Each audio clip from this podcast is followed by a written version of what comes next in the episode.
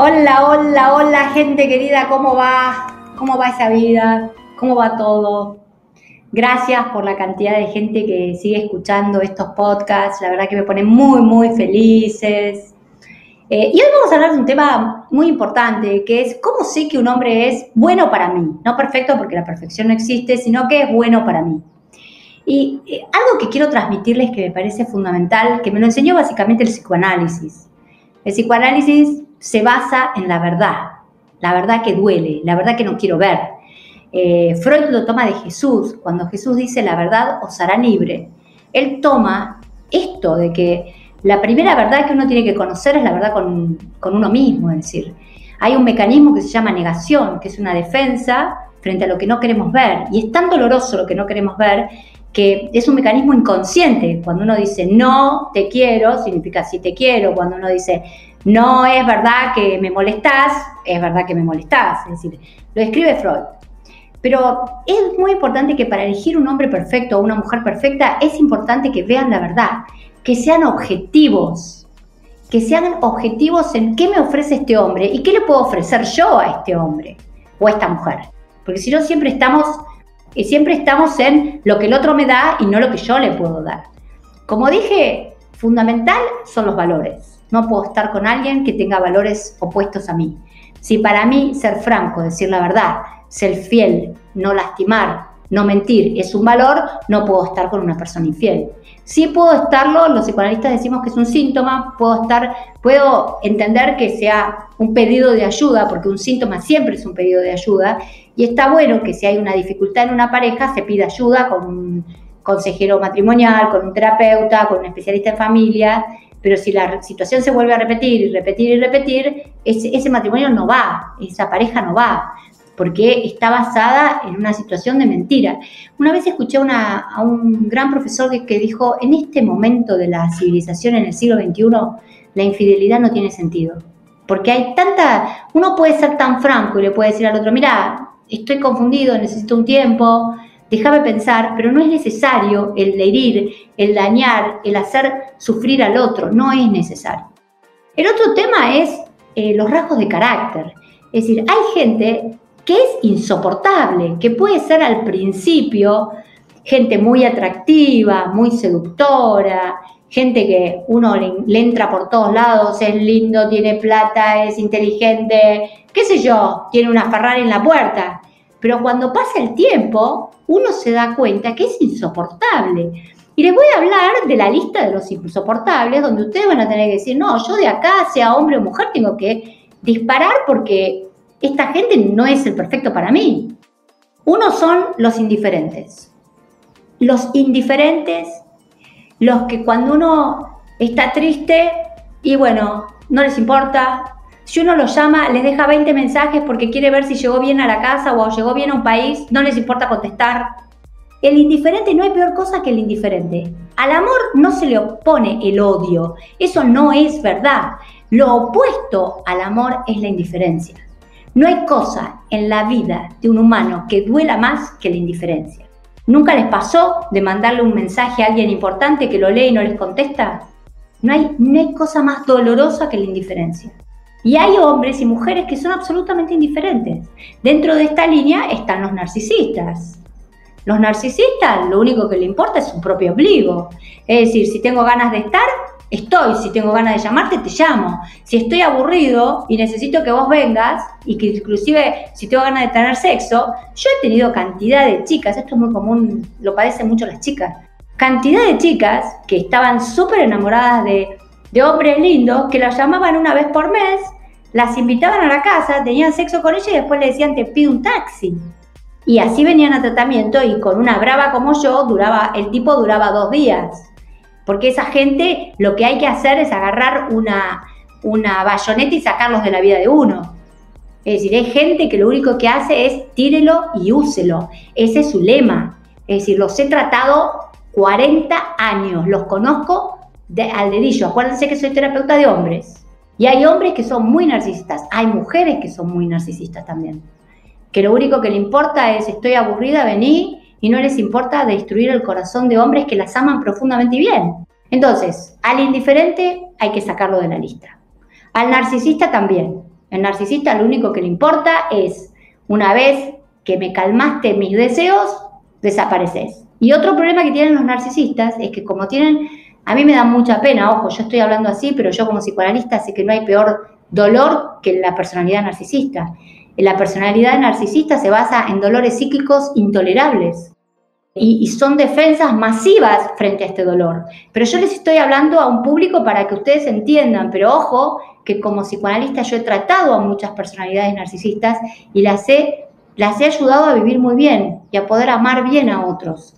Pero si a vos te toca un narcisista que no quiere ir a terapia, no quiere buscar ayudas, lo mejor que puedes hacer es defender tu pellejo y irte de una relación con una persona con estas características. Básicamente no tienen empatía, es decir, no se pueden poner en tu lugar, vos te pones triste, no entienden por qué, tampoco les importa, te llaman cuando quieren, contestan los llamados cuando se les da la gana, te invitan cuando quieren, nunca te preguntan si te sentís bien o si te sentís mal.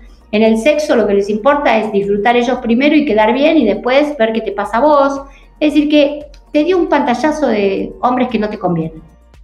El otro punto son esos, eh, esos amantes que están casados y que te prometen que van a dejar a la mujer y pasan años y años y años y nunca la dejan. Esa gente dispará, andate, porque de eso nunca van a dejar a la mujer. Acuérdense que en este momento hay mucho tema económico. En la clínica lo que yo vi es que esa gente que nunca deja a la mujer generalmente tienen patrimonios importantes. Aunque sea una casa, pero en la cabeza de ese hombre, si deja a la mujer pierde la casa. Entonces tiene que mantener la casa de la mujer y los hijos y buscarse otra. Y he visto multimillonarios que los he atendido, que mantenían a las mujeres porque no les querían dar la mitad del dinero que les correspondía. Entonces, ojo con los que dicen que tienen mucho dinero, muchos bienes en común con la mujer, que no toleran a las mujeres, pero esa gente nunca las va a dejar. Entonces, tenés que esperar un tiempo prudencial, pero cuando ves que ese tiempo pasa, chao, tenés que irte y buscar una persona que sí esté disponible para vos. El otro insoportable es el perfeccionista esa persona que siempre te va a corregir todo. Vos ponés la mesa de esta manera, no, pero el agua va acá. Y vos ponés, eh, cerraste la puerta, ¿y por qué cerraste la puerta? Y abrís la ventana y no porque entran mosquitos. El perfeccionista altera la vida, no llega un momento que no lo soportás más.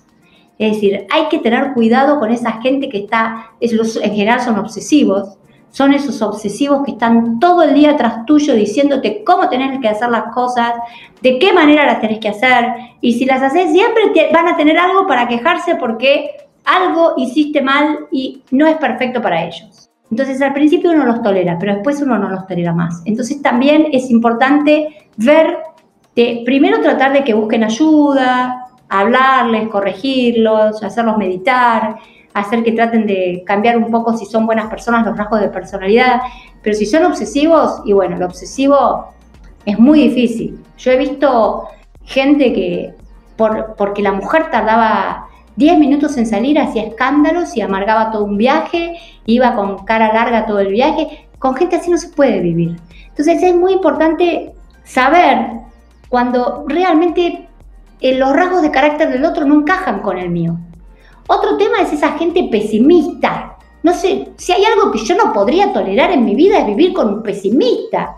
Esos que siempre se quejan, que siempre critican, que siempre viven amargados, que siempre hablan mal de todos, que nada le gusta. Por Dios, esa gente, esa gente es tóxica. La gente pesimista, la gente que, que todo lo ve negativo, que van a un lugar y siempre se queja, sí, el sí pero. El sí, pero eso, eso amarga la vida de cualquiera, amarga la vida de los hijos. Yo estoy harta de ver en los tratamientos acá eh, chicos que me dicen mi padre siempre se quejaba, mi madre siempre se quejaba, lo único que recuerdo son quejas, mi, mi, infancia fue una desgracia porque lo único que escuchaba eran quejas, eran protestas. Entonces, si vos sos uno de esos, busca ayuda ya, salí corriendo y busca ayuda. Y si vos vivís con una persona pesimista y quejosa y crítica, esa gente hace, es tóxica, daña, hace mal, amarga la vida. De esas personas también tenés que irte. Tenés que tener, como dice Pilar Sordo, ese segundo de coraje Para eso estoy grabando este podcast, para tener ese segundo de coraje y darte cuenta que hay parejas que realmente no van. Hay parejas que no van. Que lo único que te van a producir es dolor, sufrimiento y amargarte la vida. Y la verdad que la vida es demasiado corta para que vos te amargues, para estar con alguien que te la amarga más, te amarga la vida y que aparte por miedo a la soledad estás soportando algo que te arruina, te ennublecen los días. Una persona pesimista, amarga, hace que cualquier situación feliz se convierta en una situación triste y dramática. Y por último, vamos a hablar de cuando el marido, la mujer o la pareja, hombre, mujer, toman roles de padre o madre. En vez de ser la mujer, pareja significa de parejo, de igual. En vez de ser eh, la mujer sexuada, eh, compañera del marido, se convierte en la madre. Y es la que le da el desayuno, la que lo consuela, la que le dice lo que tiene que hacer en el negocio, la que le, hace todo, y o si no, el hombre que todo el día se la pasa protegiéndola, diciéndole lo que tiene que hacer, dándole plata, no dejándola trabajar porque la cuida como si fuera un padre. Bueno, ahí eso, eso va para mal. Porque tarde o temprano esas parejas se dan cuenta con el paso del tiempo que han perdido lo más importante que tiene que tener una pareja, que es el erotismo, que significa estar en un nivel de igualdad, estar en un nivel donde yo no, yo ya padre y madre tuve. Es cierto que desde el psicoanálisis todos elegimos inconscientemente parejas que tienen que ver con rasgos parecidos a, a padre, madre, hermana o hermano. Eso ya está sabido. Y ya se sabe que en la cama siempre hay ocho. Estás vos, tu papá, eh, vos, tu pareja, tu papá y tu mamá y el, padre y la madre de ella. Dos, cuatro, seis. Hay seis. Eso se sabe. Pero de ahí a que vos, a una determinada época de tu vida, de pasar de ser una pareja, te conviertas en la madre o en el padre de una persona, eh, es muy, muy distinto. Estás a años luz de lo que estoy hablando. Pero si su, tu matrimonio hoy se convirtió en que vos ves a tu marido o a tu pareja como un padre y él te ve como una madre, las cosas así no van. No van porque tenés que volver, mi sugerencia sería volver a encontrar la pasión al hombre que hay dentro de esa figura que ahora tomó las características de padre o de madre para sobrevivir en un vínculo que está con problemas. Cuando un hombre o una mujer, en vez de ser un hombre sexuado y una mujer sexuada, se convierte en madre y padre, es que hay problemas. ¿Por qué grabé este podcast? Porque creo que a veces ser honesto con uno mismo, decirse la verdad, enfrentarse a lo real de la situación, ser objetivo, decir, no, acá no se puede seguir con esto porque no hay, no hay, acá hay problemas. Y acá o enfrento los problemas, busco ayuda, busco ayuda de terapeutas, de consultores de humano puente, como digo siempre, de lo que sea, o busco ayuda personal primero y pueden hacer terapias de parejas. Las terapias de pareja ahora hacen maravillas. O busco ayuda, o de un sacerdote, o de lo que sea. O realmente me tengo que enfrentar a que esto no va, tengo que ser sincera conmigo misma y decir, esto que yo elegí no es un fracaso, es una experiencia que atravesé, transité, pero que yo tengo que, en mi vida tiene que haber cosas que brillen, no cosas oscuras, opacas, que las soporto por el miedo a la soledad. Yo sé que Pilar Sodo escribió un libro que a mí me encanta que se llama eh, Un segundo de coraje. Y a mí me parece que es fantástico ese libro y el mensaje de ese libro. Todos tenemos que tener un segundo de coraje siempre para decir no a lo que no encaja más en nuestra vida. Cueste lo que cueste, lloremos el tiempo que lloremos, estemos tristes el tiempo que estemos tristes, pero les aseguro que después la vida es mucho más radiante que seguir en la oscuridad de algo, en la oscuridad y en el, en el darkness, en la oscuridad de lo, que, de lo que no sirve más para nuestra vida. Les mando un beso muy grande, gracias por estar ahí siempre, gracias por tanto cariño, tanto afecto y espero que mi voz hoy haya sido una luz en la vida de ustedes, aunque sea pequeña, chica, y, y aunque haya impactado en uno, no importa, acá estoy. Les mando un beso gigante para todos y tengan una vida fantástica, sana, brillante, luminosa. Beso gigante.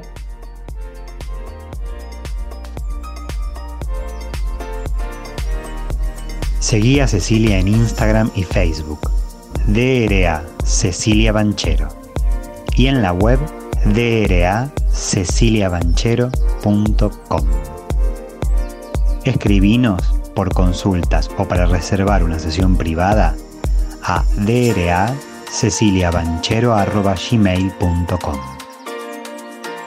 Escuchaste Yo Soy Abundante con Cecilia Banchero, tu espacio de libertad y abundancia.